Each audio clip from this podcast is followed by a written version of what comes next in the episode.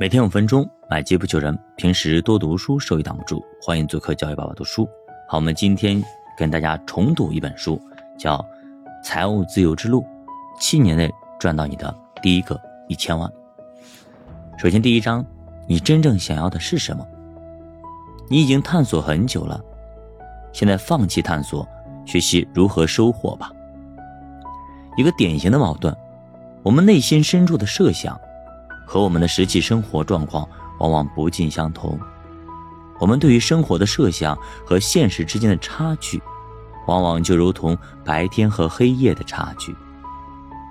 我们每个人都渴望成长和幸福，在我们的内心深处，我们都希望改变一些东西，让这个世界变得更加的美好。我们都确信，我们值得过上美好的生活。那我们实现梦想的绊脚石是什么呢？我们实现一切渴望的阻碍又是什么呢？当然，大多数人都生活在一个不利于致富的客观环境当中。作者说，比如说美国政府，就是一本反面教材，年复一年的大量的举债，为了支付越发高涨的国家债务利息，政府提高了税收。美国的教育体制也没有为这些问题给出答案。比如说，我们如何才能过上幸福的生活？我们如何才能变得富有？我们能够学习到这样的知识：阿提拉于四百五十一年在沙龙之战中惨败，但是我们学不到如何使自己经济独立，让自己变得富有。那么，谁能教会我们如何变得富有呢？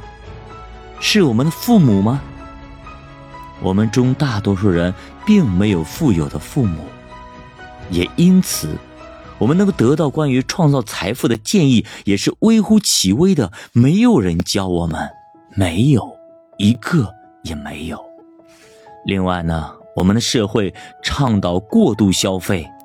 我们的熟人圈和朋友圈也缺乏这方面的良师益友。你去打开各种软件，全是买买买买买买，花花花花花花，鼓励消费，刺激消费。那消费钱哪里来呢？没有人告诉我们答案。因此，许多人在生活中失去了一些东西。这些东西被我视作。我们与生俱来的权利，也就是幸福和富有。如果审视我今天的生活，那么我的内心充满了深深的感激之情。我过上的正是我梦寐以求的生活，我经济独立，但我并非一直如此。跟大多数人一样，我也经历过这样的阶段。在那些阶段里，自我怀疑和迷茫充满了我的内心，仿佛使我瘫痪。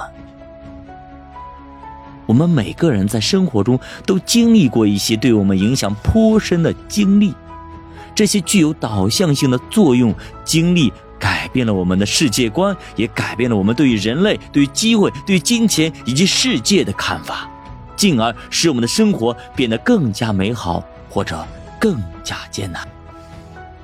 六岁的时候的一次经历，影响了我的金钱观。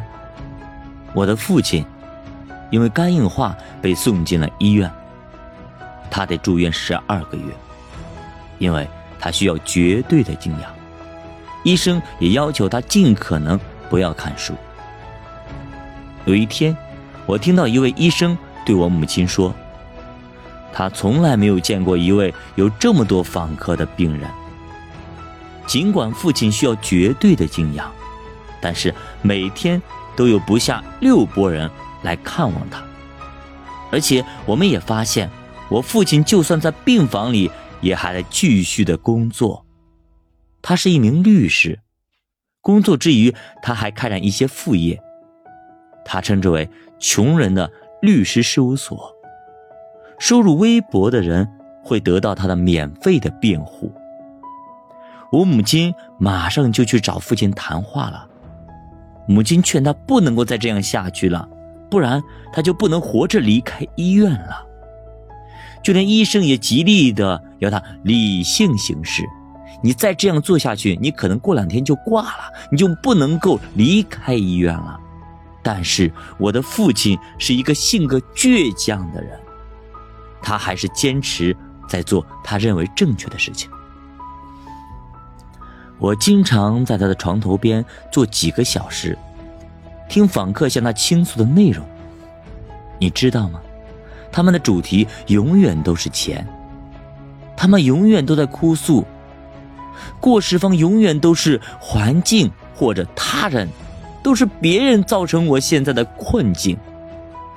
我不懂法律案情，所以感觉好像一直在重复听到同样的故事：金钱焦虑，金钱焦虑，金钱焦虑。最初我还觉得这些故事引人入胜，但是很快就不胜其烦。慢慢的，我开始憎恶贫穷。贫穷使人生活不幸，因为贫穷，他们卑躬屈膝的来病房探望我的父亲，并向父亲祈求帮助。